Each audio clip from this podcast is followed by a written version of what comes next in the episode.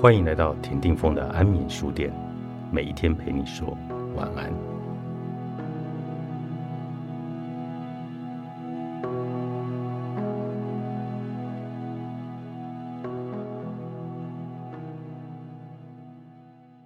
你们可以看一看自己做过什么样的梦，尤其是那些不断重复做的梦，比方说从高处坠落、飞翔、考试。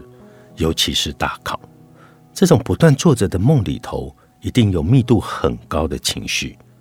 这些情绪的出路在哪里呢？出路就在于转化。要转化情绪，首先我们要接触到情绪。如果你做一个梦，但是这个梦让你不悦，你有可能会动员我们前面所听到的压抑机制，让这个梦刚刚做完就忘到九霄云外了。与梦有关的情感，伴随着这个梦的遗忘，看来像是消散了。如果你能够记得这个梦，说明你对这个梦当中的情感也是有一点点对点的接触的。自己应该要怎么去做呢？其实可以有更多的接触，在一种比较好的、不受打扰的、安静的心情相对舒缓放松的情况下，你可以好好的走进。乃至走进这样的一个梦，你可以好好的体会一下。当我想到这个梦的时候，我有什么感受？当我回忆这个梦当中的某一些情节的时候，它勾连起哪些感受？这种感受让我的身体有怎么样的变化？这个时候，经由这些接触而不断的进行确认。其实，在我们临床工作当中，无非就是帮助。人不断的进行确认，你感觉到悲伤，那你能不能说说这是一个什么样的悲伤呢？你悲伤的时候，你的身体会有什么样的感觉呢？会出现什么样子的画面？脑子当中会浮现起什么样的语句？这些问题其实都是在帮助来访者不断的确认复杂的情绪。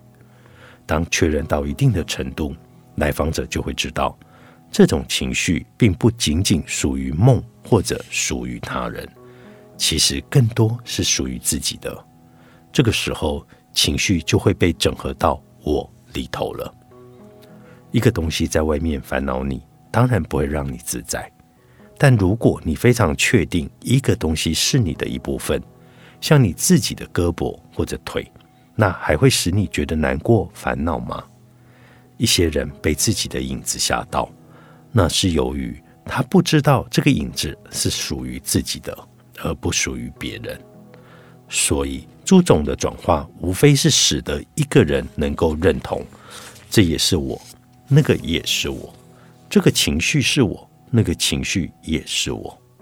哪怕情绪和情绪之间存在着不一致的和矛盾，我拥有了复杂的情绪，这个矛盾也是我的。说到这。其实就要达到一种比较高层的整合了。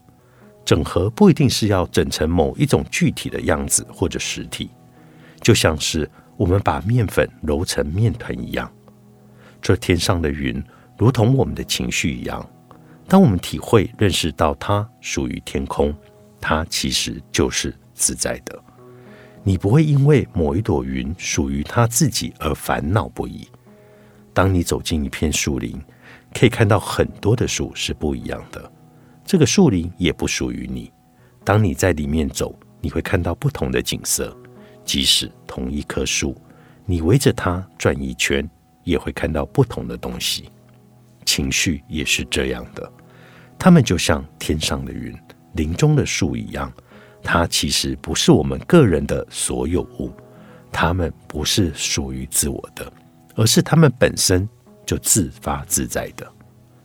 我在这里格外说的夸张一点，是因为如果你把这个道理想通了，的确能省很多的事。这个愤怒是你的吗？你能不能从现在开始愤怒到死呢？不能。你会发现你捉不住它，它会来来去去。开心也是这样的。我好开心，我要让世界知道我这么开心，我要永远的开心。当你这样的时候，你是在试图把这种情绪纳入自我的领地，这其实徒增烦恼。我们之前谈到苦的时候就已经说过了，我们的苦就是没有得到的时候有想要的苦，得到的时候也有害怕失去的苦，失去之后又有思念的苦。如果你非要认可这个喜是一定是自己的，那你其实就是在苦当中而不能自拔了。我们在前期整合的时候，看起来把各种情绪都连接到自我，我有这，我有那，我有这和那的不同。而在最后的整合阶段，至少在形式上，好像又发生了一个逆转，这不是我，那也不是我，这些情绪都可以穿越我。当我被喜穿越的时候，我体验到喜；当我被怒穿越的时候，我体验到怒；当我被惧穿越的时候，我感到害怕；当我被忌穿越的时候，我妒火中烧；当我被忘穿越的时候，我会思念好痛好痛；当我被无情穿越的时候，此刻真的好像没有什么感受，但这些东西。来来去去，我们竟不会永远的喜，也不会永远的怒。我们要意识到，对于情绪，我们需要对它负责，需要整合它，同时又不必做它的主人。你妄想做它的主人，结果反倒会成为它的奴隶。你可能拥有一个很大很大的自我，但如果这个自我处于奴隶的位置，你没有办法获得自在。自在。终究是一件值得追求的事情。过好一个你说了不算的人生。作者：张培超，方舟文化出版。